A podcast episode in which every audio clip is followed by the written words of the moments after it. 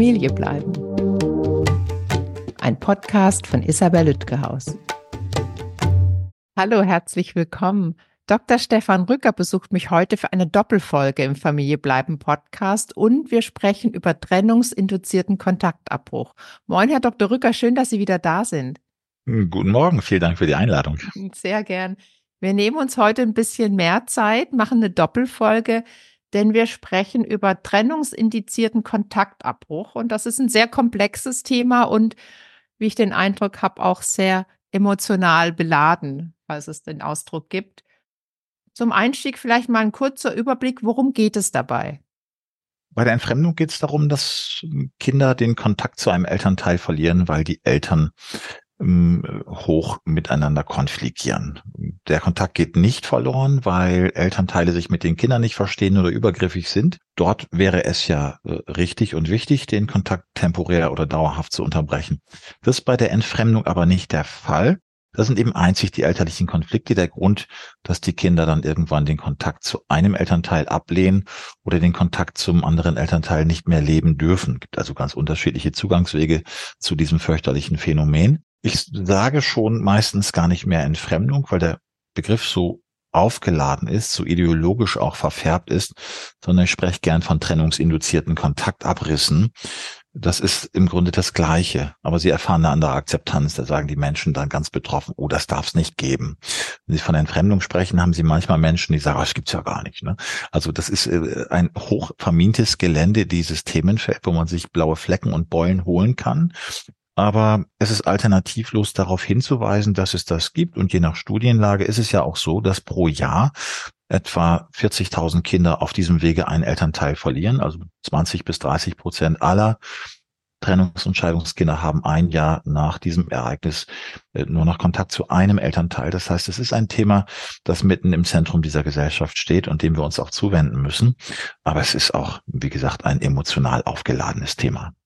Und weil Sie sagen, bis zu ein Drittel der Kinder, das ist ja schon eine erhebliche Zahl. Deswegen widmen wir uns auch diesem Thema, wohl wissend, dass wir selbst in einer Stunde Podcast das nicht erschöpfen behandeln können, sondern manche Dinge vielleicht nur anreißen. Und wir werden später bestimmt auch mal besprechen, wo denn die Grenzen sind. Sie sagen trennungsindizierter Kontaktabbruch und nutzen nicht Entfremdung, weil da schon so was an Bewertung mitschwingt. Also sie ist mehr beschreibend, aber es gibt bestimmt auch Konstellationen, die so an der Grenze sind, dazu aber später. Sie sagten schon, bis zu ein Drittel der Familien ist betroffen, 40.000 Kinder. Was sind denn die Ursachen? Gibt es da verschiedene Konstellationen, die wir hier unterscheiden können, um es vielleicht ein bisschen zu strukturieren? Unbedingt, ja. Es gibt verschiedene Motive ähm, von Elternteilen, sich in einer Weise zu verhalten, die dazu führt, dass eben so ein Bindungs- und Kontaktabriss entsteht. Wir haben manchmal Angst. Ja, es gibt Elternteile, die sagen, ich habe jetzt schon meinen Partner, meine Partnerin verloren. Ich fürchte, auch gerade wenn neue Partnerschaften auf der anderen Seite entstanden sind, ich fürchte, mein Kind zu verlieren an diese Patchwork-Konstellation. Deswegen klammere ich. Es gibt Elternteile, die möchten einfach Rache nehmen. Die möchten wirklich einfach nur mh, hm, dem anderen etwas heimzahlen, weil sie gekränkt sind. Es gibt Elternteile, die psychisch tatsächlich erkrankt sind, also scharf konturierte Persönlichkeiten, die vielleicht auch gar nicht wirklich erkennen können, was sie da anrichten. Das sind Unterschiede, die allerdings dann zum gleichen Ergebnis führen. Wichtig ist aber zu unterscheiden für die Behandlung oder für die Auflösung eines solchen Konflikts, was das jeweilige Motiv ist. Wenn ein Elternteil ängstlich ist oder depressiv und am Kind klammert, ist es ein völlig anderer Grund, als wenn ich zum Beispiel einen Borderline betroffenen Elternteil habe. Wenn ich also die Entfremdung verhindern möchte, muss ich einen depressiven, ängstlichen Elternteil, dem muss ich Sicherheitssignale senden. Den Borderliner muss ich konfrontieren. Also diese Unterscheidung ist ganz wichtig für die Erarbeitung von Konfliktlösungsstrategien. Aber in der Summe ähm, führt es zum selben Ergebnis, nämlich, ähm, wenn ich es nicht verhindern kann, dazu, dass eben Kinder einen Elternteil verlieren. Und das ist schwierig, weil wir aus der klinischen Kinderpsychologie eben wissen, dass Bindung der Schutzfaktor Nummer eins ist für Kinder. Und wenn eben sichere Bindungen abbrechen, wenn sie abreißen durch Trennung oder Scheidung, dann geht da etwas kaputt das äh, im Kinderschutz aber einen sehr hohen Stellenwert hat. Dem müssen wir uns zuwenden und ich werde auch nicht müde zu fordern, dass wir auch äh, juristisch hier uns anders aufstellen müssen, nicht durch neue Gesetze, aber durch neue Konzepte, durch neue erkenntnisbildende Verfahren. Denn oft ist es eben so, dass entscheidende, hm, sag mal, Verfahrensbeteiligte also wie Fachkräfte im Jugendamt, Verfahrensbeistände, Sachverständige, Richter, es nicht erkennen können, dass da eine Entfremdung dahinter steckt, insbesondere dort, wo Kinder sagen, ich möchte nicht zum anderen Elternteil. Da gibt es dann diesen Reflex im Familienrecht zu sagen, der Kindeswille ist beachtlich. Und wenn das Kind nicht möchte, dann muss es nicht zu diesem Elternteil. Und das ist wirklich ein Kunstfehler, weil wir hier nämlich ähm, ein wichtiges Konstrukt äh, zerstören zum Vorteil eines völlig nachgelagerten Konstruktes, nämlich der Selbstwirksamkeit von Kindern. Also ich will es mal übersetzen. Ähm, in familiengerichtlichen Zusammenhängen besteht der anachronistische Irrglaube, wenn man jetzt dem Wunsch der Kinder nicht folgt, dann empfinden sie sich nicht als selbstwirksam. Ja, und wenn sie sich nicht als selbstwirksam erleben, dann werden sie hilflose Gesellschaftsmitglieder. Dann lernen sie, dass ihr Wille nichts bedeutet. Dann äh, glauben sie nicht äh, daran, dass sie Kompetenzen haben und so weiter. Das stimmt auch, das ist wahr. Aber wir müssen auch realisieren, da gibt es äh, auch Untersuchungen inzwischen drüber, wir frustrieren ja Kinder täglich 40 Mal. Nicht? Also wenn Kinder jetzt mit gefährlichen Gegenständen spielen wollen, lassen wir das nicht zu. Wenn Kinder nachts an der Playstation spielen wollen, obwohl nächsten Morgen Schule ist, lassen wir das nicht zu. Da kommt ja kein vernünftiger Elternteil auf die Idee zu sagen, ich erlaube dir das, weil ansonsten könntest du dich nicht äh, als selbstwirksam empfinden. Da macht man das 40 Mal im Durchschnitt pro Tag. In familiengerichtlichen Zusammenhängen sagt man, wenn der Kindeswille auch selbstgefährdend ist, müssen wir ihn dennoch beachten, damit wir eben dieses Konstrukt der Selbstwirksamkeit nicht beschädigen. Und das ist ein Kunstfehler.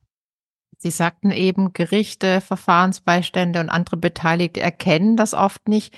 Woran erkennt jemand denn, entweder anderer Elternteil oder Familie, Verwandte, aber auch Fachkräfte, dass ein äh, trennungsinduzierter Kontaktabbruch stattfindet, der initiativ vom Elternteil ausgeht, sage ich jetzt mal?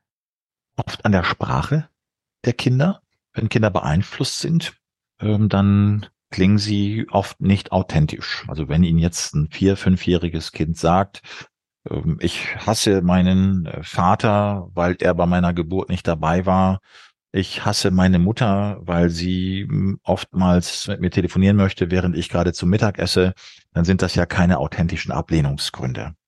Ähm, Im Verhalten erkennen wir das. Also wenn zum Beispiel aus einer völlig unbelasteten Bindung und Beziehung innerhalb kurzer Zeit eine angstbesetzte Verbindung wird, wo Kinder plötzlich fürchten, geschlagen zu werden von einem Elternteil, wo sie in einem Narrativ verhaftet sind, in dem sie glauben, dass der andere Elternteil gefährlich ist und ihnen nicht gut tut, obwohl es überhaupt keine objektivierbaren Anknüpfungspunkte dafür gibt, außer vielleicht die Vorwürfe des anderen Elternteils.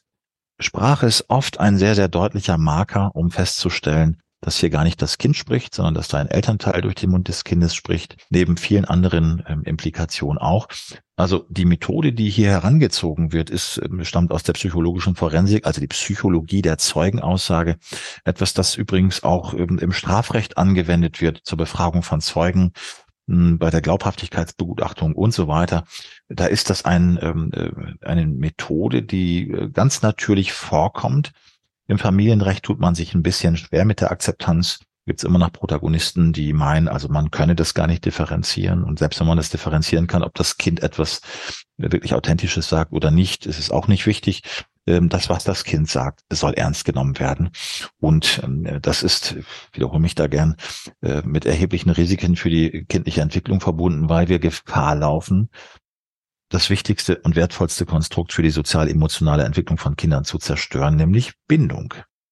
Ich kenne das aus dem Strafrecht. Ich bin ja ursprünglich Strafrechtlerin bei Kindesmissbrauch, dass es an der Art und Weise der Beschreibung der Kinder erkennbar ist, ob sie das erlebt und gesehen und so weiter haben oder ob sie das irgendwo anders herhaben. Natürlich auch sehr dünnes Eis. Ich denke, da gibt's äh, äh, viele, viele ähm, äh, Fragezeichen dennoch. Aber ein Punkt fand ich gerade äh, sehr einleuchtend und interessant jetzt für mich zu hören, ist, dass Sie sagen, man vergleicht es auch mit der Beziehung zum anderen Elternteil vor der Trennung. Also wie war das vorher? Das habe ich jetzt rausgehört. Ich hoffe, dass Sie nicken. Wie war vorher die Beziehung und was war nach Trennung? Und wenn da so eine abrupte Veränderung stattfand, kann das natürlich mit der Trennung und Trennungsgeschichte zu tun haben, aber eben möglicherweise auch mit anderen Einflussfaktoren.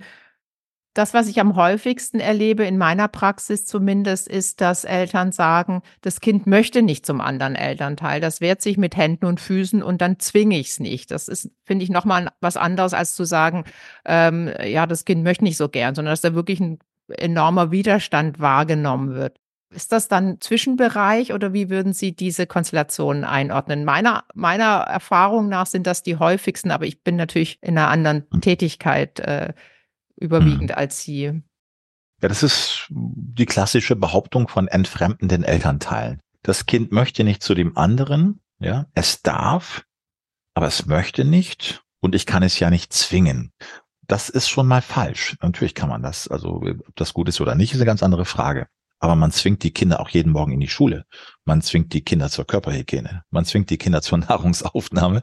Also man muss sich ja die Frage stellen, was machen solche Eltern, wenn sie es nicht schaffen können, ihrer Bindungsfürsorge gerecht zu werden und, sag mal, die Bindung und Beziehung zum anderen Elternteil zu fördern? Gerade dort, wo es wirklich keine Gründe dafür gibt, ähm, dass eine Unterbrechung stattfindet oder ein Abriss, machen solche Elternteile denn eigentlich, wenn die Kinder eben die Nahrungsaufnahme verweigern, die Körperhygiene, den Schulbesuch und so weiter, dann werden genau diese Eltern nämlich ihre Kinder doch zwingen. Und da stelle ich mir die Frage, warum denn da und nicht an dieser Stelle, warum wird da nicht der Umgang gefördert oder die Betreuungszeit, ja? Das mal ein bisschen drastisch auszudrücken jetzt. Warum eben dort nicht welches Interesse hat der Elternteil denn daran, dass das Kind eben diesen Kontakt nicht wahrnimmt? Und da haben wir schon in der Regel auch einen Indikator dafür, dass es nämlich gar nicht das Kind ist, das den Umgang nicht unbedingt möchte, sondern eben ein Elternteil. Und vor allem, das muss man aber sehr deutlich unterscheiden, dort, wo es wirklich keine Hinweise darauf gibt, dass ein Elternteil etwas unternommen hat, das dem Kind schadet oder dass das Kind verängstigt. Das muss man sauber differenzieren. Dort, wo es wirklich Gründe gibt, dass die Kinder sich aus dem Kontakt zurückziehen, würde ich die Kinder auch nicht motivieren, den Umgang äh, wahrzunehmen. Ich hatte zum Beispiel eine Mutter in meiner Praxis, die konfrontiert war mit dem Vorwurf, im familiengerichtlichen Verfahren die zehnjährige Tochter vom Vater zu entfremden. Und dann wollte sie, dass ich das Kind untersuche. Die war völlig offen, ist nach Bremen gekommen ins Institut und dann habe ich das Kind exploriert. Zwei, zweieinhalb Stunden. Und das Mädchen hat wirklich authentisch glaubhaft und sehr detailreich geschildert, warum es einfach kein Interesse mehr hat an Kontakt mit diesem Vater. Und dann kam heraus, dass der Vater Mediziner eigentlich so einer Beschreibung her ganz sortierter Mensch, aber doch die Eigenschaft hatte, an den Besuchswochenenden um 15 Uhr die Praxis zu schließen, um dann um 17 Uhr schon mit seinen Kumpels das erste Bier aufzumachen und die spielten dann irgendwas, FIFA Playstation oder so etwas. Ja, Ich will jetzt gar nicht ähm, klischeehaft klingen. Das äh, gibt's auch genug andersrum gelagerte Beispiele, wo Mütter sich ähm, auch entsprechend ähm, nicht unbedingt, ich sag jetzt mal, anziehend verhalten. Aber dieser Vater hatte eben die Eigenschaft, dass er sich wenig kümmerte. Und dann wurde geraucht und dann roch es im Haus. Und er hatte also wenig Fantasie, was er da am Wochenende mit seiner Tochter unternehmen könnte. Und das Ganze ging über ein paar Jahre. Und das Mädchen hat einfach Interesse verloren und sich enttäuscht zurückgezogen. Das kann ich verstehen.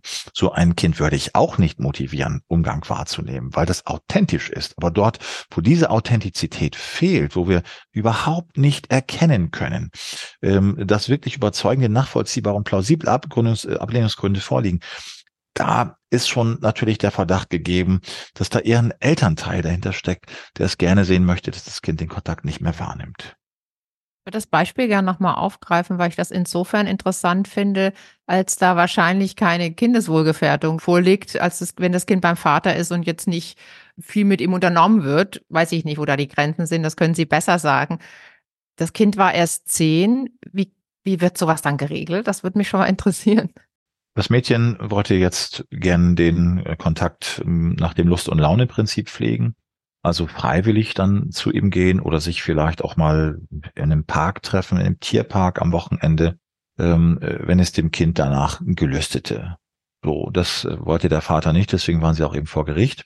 Ähm, das Gericht hat aber beschieden oder beschlossen, dass das Kind selber aussuchen kann, wann es zum Vater möchte, weil es auch eben dort glaubhaft gemacht hat, ähm, dass die Mutter nicht hinter dem äh, schwindenden Interesse steht und weil das Mädchen einfach auch die Enttäuschung sehr klar dargelegt hat, wie auch mir gegenüber, wo man auch eben nicht detektieren kann, dass es eine Entfremdung ist oder ein trennungsinduzierter Kontaktabriss. Im Gegenteil, es war auch nachweisbar, dass die Mutter in den Jahren davor ähm, die Betreuung durch den Vater auch einfordern musste. Da haben also die Gesamtumstände nicht gegen äh, die Mutter gesprochen, sondern sogar für sie. Und in solchen Konstellationen ist der Kindeswille natürlich beachtlich und es wäre ihm zu folgen. Nur dort, wo wir erkennen, dass die Gründe wirklich nicht authentisch sind, um eine so wichtige Person abzulehnen wie Mutter oder Vater. Ist ja nun mal in den meisten Fällen so, dass also Eltern gerade für jüngere Kinder die wichtigsten Bezugspersonen sind. Da muss man natürlich Zweifel haben. Und ich äh, bemühe immer gerne ein Beispiel aus den Inobhutnahmen. Wir haben ja in Deutschland so etwa 40.000 Herausnahmen von Kindern aus ihren Familien, weil sie misshandelt werden, weil sie missbraucht werden, weil sie vernachlässigt werden. Das sind Kinder mit Misshandlungsgeschichten. Die sind dann in der Schutzeinrichtung und nach einigen Tagen haben fast alle Kinder das Bedürfnis, sich wieder mit den Elternteilen zu verbinden, ja. Obwohl sie wirklich aus Martyrien stammen und eine lange Misshandlungsgeschichte oftmals mitbringen. Da frage ich mich, was ist denn da los? Und natürlich wissen wir, dass biologische Elternteile immer etwas Besonderes, äh, Besonderes sind. Das wissen wir auch der Pflegekinderforschung. Kinder und leibliche Eltern, das ist eine sehr spezifische, besondere Konstellation, selbst dort, wo Eltern sich wirklich massive Verfehlungen erlauben. Bei der Entfremdung ist es geradewegs andersrum. Das sind völlig triviale Gründe, die da dann herangezogen werden als Ablehnung, wo man eben sagt, also nochmal gemessen an dem Extrembeispiel von Kindern in der Obhutnahme, also es taugt ja nicht im Ansatz dazu, wirklich zu glauben, wenn jetzt ein Kind sagt, also da ruft ein Elternteil in der Mittagszeit an oder freitags beim Abendessen um 18 Uhr und das stört mich so sehr, dass ich da jetzt nicht mehr hin will. Ja, das glaubt ja kein Mensch. Da muss man ja auch kein Experte für sein. In familiengerichtlichen Zusammenhängen taugt so eine, in Anführungszeichen Begründung, aber manchmal für einen Umgangsausschluss von mehreren Monaten oder sogar Jahren und da muss man sich natürlich fragen, was brauchen wir in diesem Feld anders, ähm, dass eben solche fahrlässigen Beschlüsse nicht gefasst werden, die das Wichtigste für eine adäquate Entwicklung von Kindern zerstört. Ich wiederhole mich, Bindung.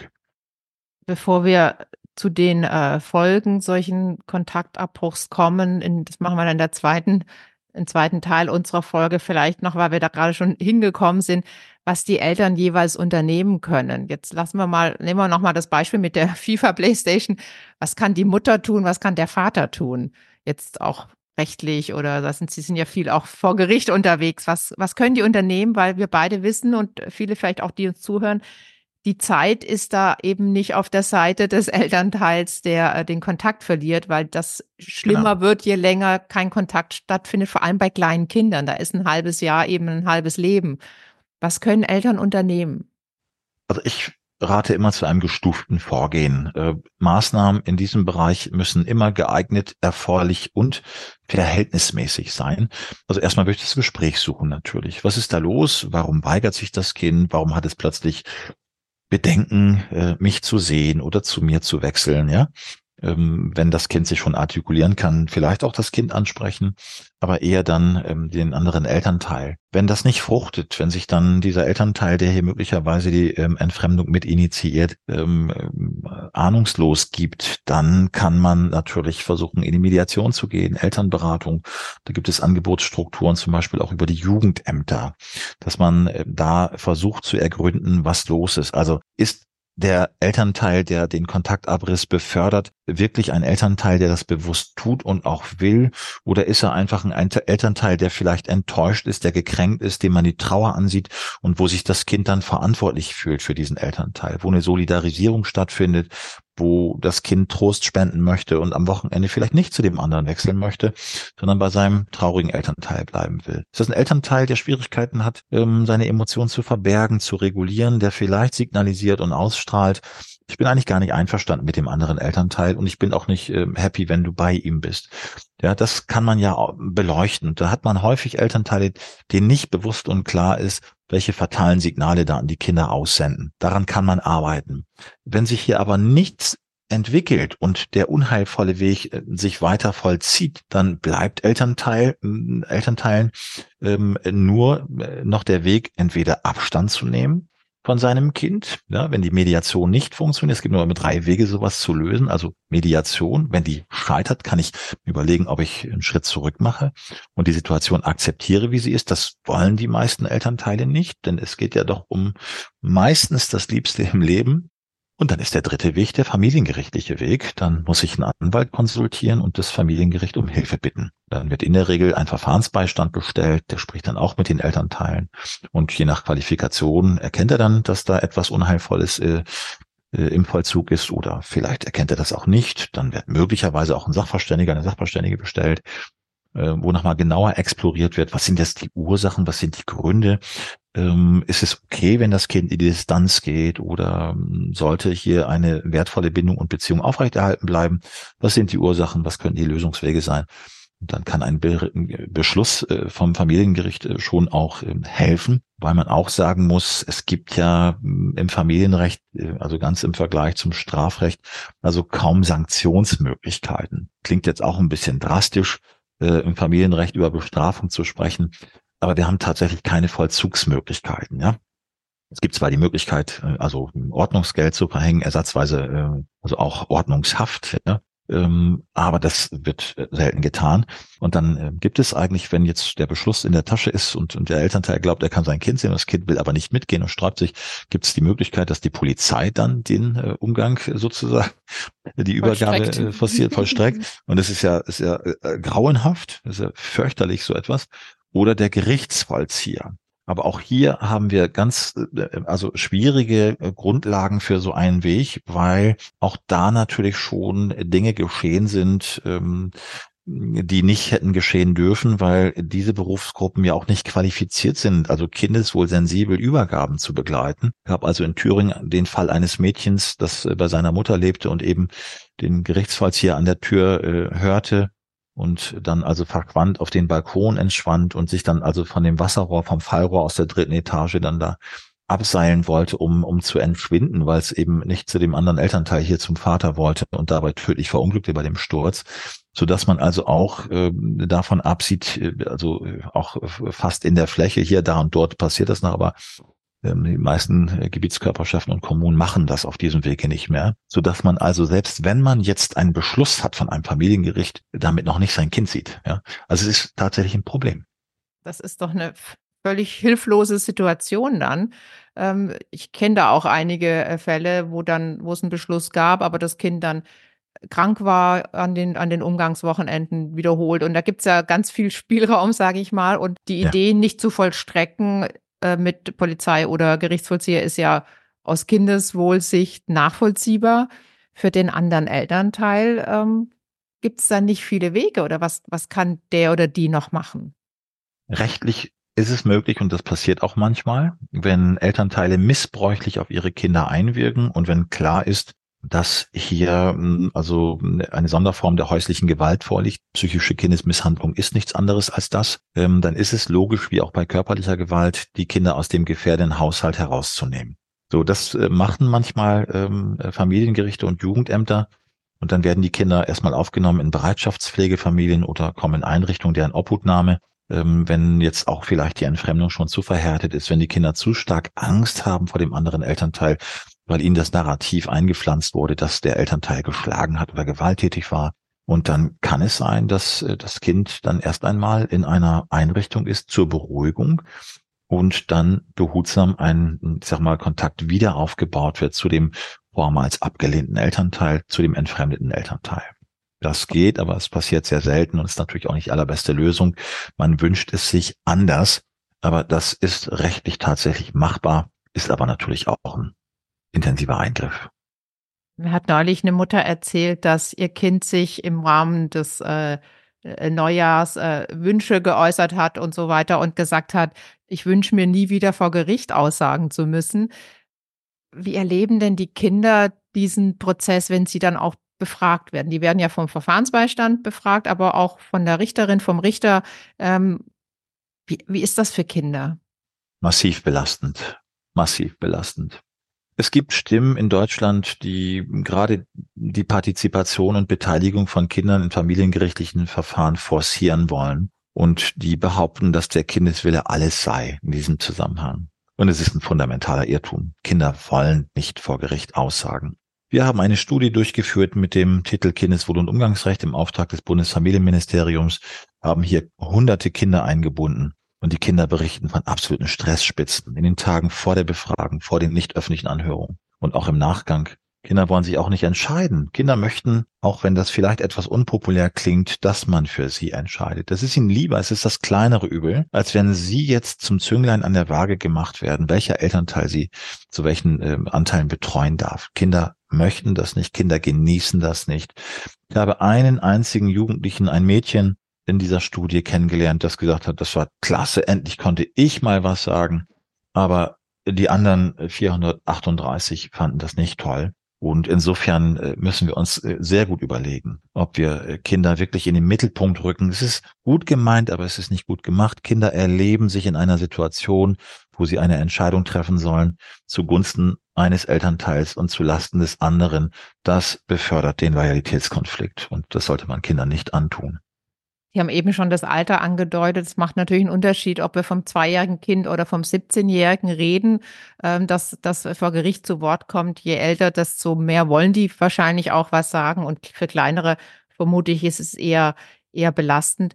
Ähm, bevor wir in der nächsten Folge über die Fälle sprechen, wo es vielleicht auch eine gute Idee sein kann, den Kontakt äh, abzubrechen oder einzuschränken, äh, vielleicht noch zum Abschluss ähm, an Sie die Frage, wie kommt ein Elternteil, Sie haben da vielleicht auch Erfahrungswerte, denn damit klar, dass der Kontakt erstmal nicht stattfindet? Eltern in solchen Situationen durchlaufen klassische Trauerstadien. Da ist erstmal natürlich Wut, da ist auch Abwehr, da ist ähm, Verdrängung, da ist Trauer, irgendwann auch Resignation und manchmal auch Suizid muss man auch sagen. Es gibt Elternteile, die unter diesem Ereignis zerbrechen oder die so belastet sind, dass sie zum Beispiel ihrer Erwerbstätigkeit nicht mehr nachgehen können, dass sie äh, reell auch äh, psychisch erkranken durch eine Depression zum Beispiel oder durch den Missbrauch von Alkohol und Drogen. Das sind Tragödien für Kinder, für die betroffenen Elternteile, für die Großeltern. Das muss man ernst nehmen. Vielen Dank erstmal soweit über die Folgen, die das für die Kinder hat. Sprechen wir uns dann im, im zweiten Teil der Doppelfolge. Erstmal vielen Dank für heute. Sehr gerne. Vielen Dank an alle fürs Zuhören. Wenn Ihnen und euch mein Podcast gefällt, gern abonnieren und liken überall, wo es Podcasts gibt. Und wer mag, kann mir gern schreiben an info@familiebleiben.de oder über Social Media mit Themenvorschlägen und Fragen. Dankeschön. Familie bleiben ist eine nachhaltige Produktion von Spatz in der Hand. Ausführender Produzent Marc Todd Bielefeld, Redaktion Isabel Lütgehaus.